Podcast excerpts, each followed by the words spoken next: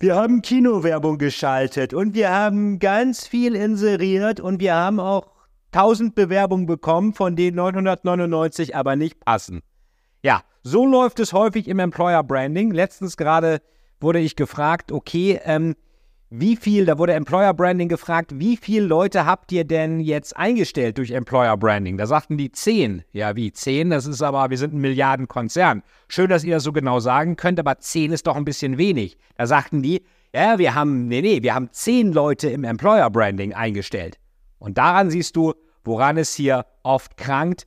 Teil 2 des Employer Branding Podcast, der Employer Branding Story. Hier erfährst du, was normalerweise schief läuft. Entweder du erzählst eine gute Story über dich oder andere erzählen eine schlechte Story über dich. Im Privatleben, an der Bar oder im Urlaub erzählen wir uns ständig Geschichten. Im Business aber, wo es um richtig viel Geld geht, machen wir es nicht. Die Folge? Unklare Positionierung, ständige Preisverhandlungen und die Schwierigkeit, neue Talente für das Unternehmen zu begeistern. Professor Dr. Veit Etzold, der Host dieses Podcasts, kombiniert wie kein anderer die Best Practices von packenden Thrillern und Hollywood-Spannung mit den Herausforderungen von Deutschlands Wirtschaftselite. Deine Heldenreise zu deinen Zielen startet jetzt. Herzlich willkommen im Story Selling Podcast.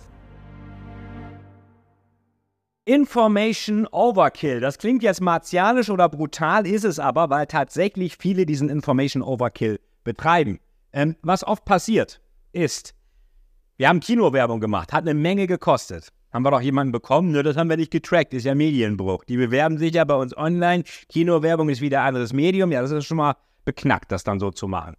Äh, oder wir haben Anzeigen im Handelsblatt, ja, kann man auch machen, schön, aber auch wieder Medienbruch und auch wieder Streuverluste. Also, ja, kann man, aber äh, was haben sie noch gemacht? Wir haben 100 Stellenbeschreibungen für 50 Stellen.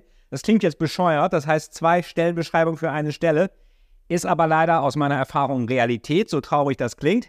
Ähm, wir haben, wir nutzen interne Kürzel wie SAP TX3 Admin Key Account Medium, die niemand versteht, intern nicht und von draußen schon gar nicht. Habe ich auch erlebt, Einige dieser Kürzel verstehen die Fachabteilung nicht mal. Das muss man auch erstmal hinkriegen. Also, wenn du es intern nicht verstehst, wie soll es außerhalb einer verstehen? Das ist eigentlich, das, das kann, deine Großmutter kann das, der würde das auffallen. Ähm, was ist noch? Wir haben 90.000 Bewerbungen, die nicht zu uns passen. Ja, die kamen alle vielleicht durch diese Kinowerbung mit den Medienbrüchen rein oder hier, äh, passen aber nicht. Ja, was soll der ganze Blödsinn dann, wenn die sowieso nicht passen? Ähm, was ist noch? Äh, wir haben, von denen haben wir 89.980 abgelehnt, also 20 haben wir eingestellt waren 80.000, paar Promille. Ähm, so, und wir haben zehn Leute eingestellt, genau, und wo im Employer Branding. Also zehn ins Tagesgeschäft, zehn ins Employer Branding, so, und jetzt sind wir irgendwie happy. Haben wir, sind wir dadurch an der Kundenfront lieferfähig? Nein. Ist damit unser Umsatz in Gefahr, weil der Kunde zahlt nur, wenn wir liefern können? Ja. Ist damit auch die Marge in Gefahr? Ja. Sind die anderen Arbeitsplätze auch in Gefahr? Ja. Ist alles in Gefahr? Ja. Also es müssen Fachkräfte rein, die performen. So, das passiert also oft. Ähm, aber was haben wir hier noch? Genau, wir sind in den anderen Bereichen nicht lieferfähig, weil der Kunde von uns ähm, halt bestimmte Produkte kauft und kein Employer Branding. Ihr seid ja keine Employer Branding Agentur. So, und ähm, entscheiden Menschen, oft ist entscheiden auch Menschen, das ist auch ein ganz großer Fehler in Deutschland, die keine Ahnung von eurem Unternehmen haben. Das heißt, du gibst die Auswahlkriterien irgendwelchen Typen in die Hand, die bestimmen, wer überhaupt erstmal rein darf. Und das klingt jetzt vielleicht total absurd, das wirst du aber gleich sehen, dass das leider Realität ist. Hier, äh, Lehrer Lempel, Lehrer, die oft unternehmensfeindlich sind, die oft Lehramt studieren, weil sie da fest verbeamtet werden, die von unter, die Unternehmer erstmal für Ausbeuter halten. Viele Schulbücher vermitteln genau dieses Bild der, die sollen bestimmen mit ihren Zeugnissen, wer bei dir reingelassen wird. Willst du das nicht mit irgendwelchen Diagnostics-Tools nicht mal lieber selber machen?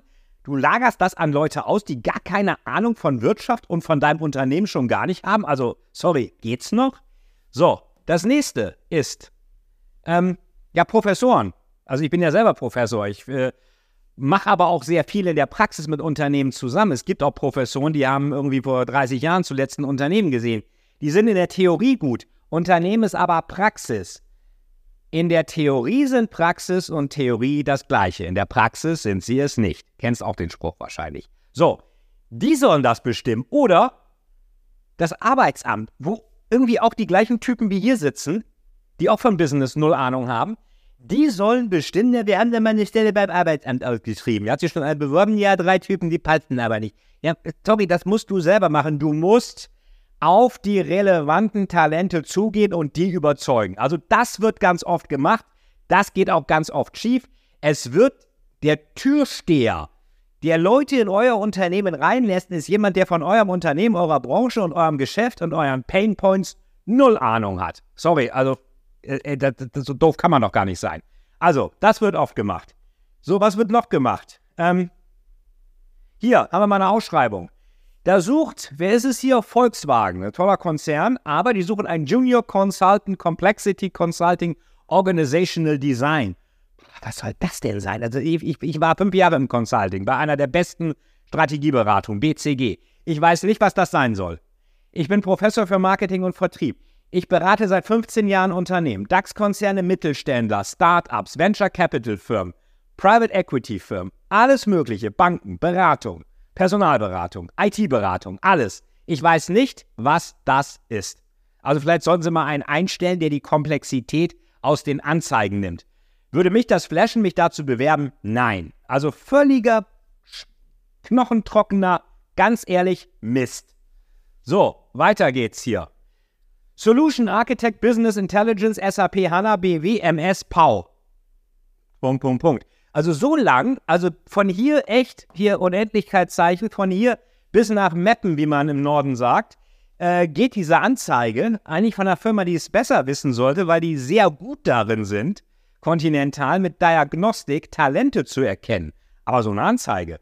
Solution Architect Business Intelligence SAP HANA BW MS POW, ich nehme mal an PowerPoint, aber was soll das sein? Also, äh, das sind interne Bezeichnungen, die kannst du doch nicht aus der Außenwelt abfeuern. Wobei das deutsche Unternehmen gerne machen. Die nehmen immer ihre internen Ingenieursbezeichnungen auf und feuern die auf die Kunden ab. Und wundern sich dann, dass Apple, Google und Co. das ganze Geld machen, weil die eben kundenorientiert sprechen und nicht ingenieursorientiert.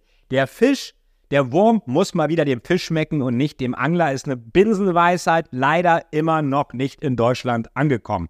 Ähm, We are looking for a self-driven, highly skilled solution architect. Solution Architect, Business Intelligence, ja, okay. Ich meine, Solution Architect, Business Intelligence, Solution Architect, ja, wo suchen sie den denn sonst? Und dann founded in 1871. Äh, ja, da kommt er wieder irgendwie damals gegründet. Warum das die Person machen sollte, steht hier überhaupt nicht drin. Teures Geld für Stepstone. Frag mich, wer sich da bewirbt. Okay, ähm, gut, kann man so machen. Commerzbank. Was sucht die Commerzbank? Einen Scan Operator Trade and Payments Customer Center, TPCC. Ähm, TPCC heißt wahrscheinlich Trade and Payments Customer Center. Wieso muss diese blöde Abkürzung da nochmal rein? Und ähm, was ist das? Ist das einer, der da auf dem Scanner Sachen rauflegt? Ja, okay. Komischer Job muss es auch geben. Sucht man den über Stepstone? Ähm, ja, vielleicht, aber ich weiß nicht. Ich finde irgendwie, sagt ein kleiner Junge, oh Mensch, später werde ich mal Astronaut oder Lokführer oder Scan Operator Trade and Payments Customer Center. Wahrscheinlich nicht. Das klingt jetzt alles total beknackt, das ist es auch. Das ist aber die Realität in deutschen Personalabteilungen. Wenn du das besser machen willst, darfst du das also auf keinen Fall so machen, wenn du Talente suchst. Wir haben, mal kurz in eigener Sache, wir suchen Vertriebsmitarbeiter. Wenn du jemanden kennst, sag gern Bescheid. Wenn du Bock hast, melde dich auch gern. Wir haben Anzeigen geschaltet bei LinkedIn mit ein bisschen Budget, bei Facebook mit einem tollen Video von mir, von unserer Firma und von allem. Und ähm, wir haben innerhalb von einem Tag 30 Bewerbungen bekommen. Äh, bei einem Budget von 200 Euro für die, für die Ad bei LinkedIn, bisschen noch bei Facebook, aber allein bei LinkedIn waren das 30 Bewerbungen, waren auch ein paar gute dabei. Das ist dann pro Bewerbung, die reinging, ein Budget von 10 Euro. Und das ist, das ist lächerlich wenig. Also es geht, wenn du zeigst, was machen wir anders als andere und was ist für dich drin, wenn du bei uns anfängst? Diese Frage musst du dir auch stellen. So, also diese Anzeigen hast du auch gesehen, die waren mega kompliziert und ziehen mit Sicherheit niemanden an. Da gilt der alte Spruch tatsächlich, Fachidiot schlägt Kundentod und Bewerber natürlich auch, weil keiner weiß, oh Gott, was wollen die eigentlich von mir? So. Es geht zudem immer schneller. Die Menschen haben keinen Bock nachzugucken, was ein FPCC Trade Scan Operator, SAP, HANA, Pau, sonst was, gegründet 1890 äh, unter Karl dem Großen, was das sein soll.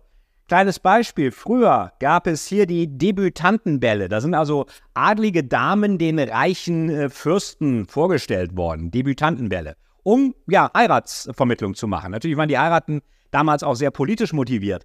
Dann ging es weiter mit den, das kennen die älteren Semester noch, mit den Kontaktanzeigen in Zeitungen. Rainer, guter Beruf, Eltern selbstständig, Metallbranche, sucht irgendjemanden. Ja, was haben wir heute? Wisst ihr alle, wir haben unter anderem ähm, Tinder. Tinder wird so gewischt. Zack, zack, gefällt mir, gefällt mir nicht. Haben wir einen Wow-Effekt bei so einem Trade-Scan-Operator sonst was? Wahrscheinlich nicht. Rhetorische Frage. Ähm, deswegen, es geht immer schneller und es gibt eine Studie vom National Center of Biotechnology in Maryland, die Aufmerksamkeitsspannen messen.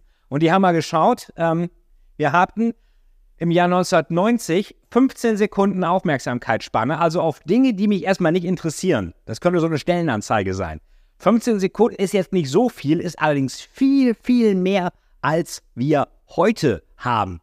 Ähm, Im Jahr 2000 waren es dann 12 Sekunden und im Jahr 2017 war noch eine große Messung. Die aktuellen Daten habe ich nicht, waren es 8 Sekunden. Man geht aber davon aus, dass es heute wahrscheinlich so eher 3 Sekunden sind. Also im Internet wahrscheinlich noch weniger. Es geht also immer weiter runter. Und ja, was äh, hat dieser Goldfisch wohl damit zu tun? Dieser Goldfisch hat neun Sekunden. Also mehr, deutlich mehr. Wir haben also Leute, die weniger Aufmerksamkeit als ein Goldfisch haben, weniger Aufmerksamkeitsspann. Die kannst du nicht mit solchen knöcherigen Stellenbeschreibungen hinterm Ofen hervorlocken. Die hauen sofort ab nach Dubai oder sonst wohin. Jedenfalls nicht die Talente, die du haben willst. So, also wird immer weniger. Und wir glauben immer, wir müssten alles auf einmal erklären, weil, oh Gott, äh, dreieinhalb Sekunden, da muss das rein. Agil und China und Indien und Scrum und Diverse und äh, international und keine Ahnung was und Tischtennisplatten und Obstkorb. Das ist so ähnlich, als ob du ein Steak bestellst im Restaurant und der Kellner bringt dir aber kein Steak, sondern der bringt dir sowas hier, eine Kuh. Und sagt dir dann, ja, wieso willst du nicht die Kuh statt dem Steak? Die Kuh hat viel mehr Fleisch und Hufen und Hörner und gibt auch noch Milch, und kommt noch ein Kälbchen raus, hast sogar zwei Kühe. Mehr, mehr, mehr. Nur, du weißt selber, wenn du ins Restaurant gehst und ein Steak willst, willst du ein Steak und keine Kuh. Wenn du öfter jetzt dorthin gehst, sagt der Kellner vielleicht mal, sagen Sie mal so viele Steaks, wie Sie essen, wollen Sie mal eine Kuh kaufen. Aber nicht sofort die Kuh anbieten, wenn es erstmal um ein Steak geht. Und sowas hier, Plattitüden, wir sind innovativ sagt auch jeder. Bullshit, wirklich. Wir sind innovativ. Ich meine, es sagt doch keiner, wir sind altbacken. Vielleicht so traditionell, aber wir sind innovativ. Was jeder sagt, differenziert nicht, weil auch keiner das Gegenteil sagen würde. Wir sind divers. Ja, was, was willst du sonst sagen? Wir bei uns äh, heißt MWD, männlich, weiß, deutsch? Wahrscheinlich auch nicht. Und du sagst ja doch nicht, wir bieten langfristige Perspektiven. Du sagst ja auch nicht, äh, wir schmeißen sofort raus. Also ganz wichtig ist, wenn das hier alles nicht differenziert, weil es jeder sagt, weil nur das Gegenteil davon nicht differenzieren würde, weil es keiner sagt, dann musst du erklären, warum seid ihr? Mit einer persönlichen Beispielstory. Wie seid ihr innovativ? Wie seid ihr divers? Wie seid ihr langfristig orientiert? Das ist ganz wichtig und diese Begründung bleiben die allermeisten in ihrer Story schuldig. Wenn dir das nicht passieren soll, wenn du die richtigen, tollsten Talente anziehen möchtest, dann lad dir jetzt mein White Paper Storytelling im Employer Branding herunter oder gleich das ganze Paket als Riese aus der Krise, wie du jetzt in der Krise noch erfolgreicher wieder aus der Krise rauskommst. Und ansonsten sehen wir uns in meinem nächsten Webinar, wo du Storytelling im Consulting lernst, auch wenn du nach guten Leuten im Consulting suchst. Den Link dafür findest du auch unten. Und ansonsten Bewerte bitte diesen Podcast, gib uns eine 5-Sterne-Bewertung und abonniere den Podcast, um nie eine Folge zu verpassen.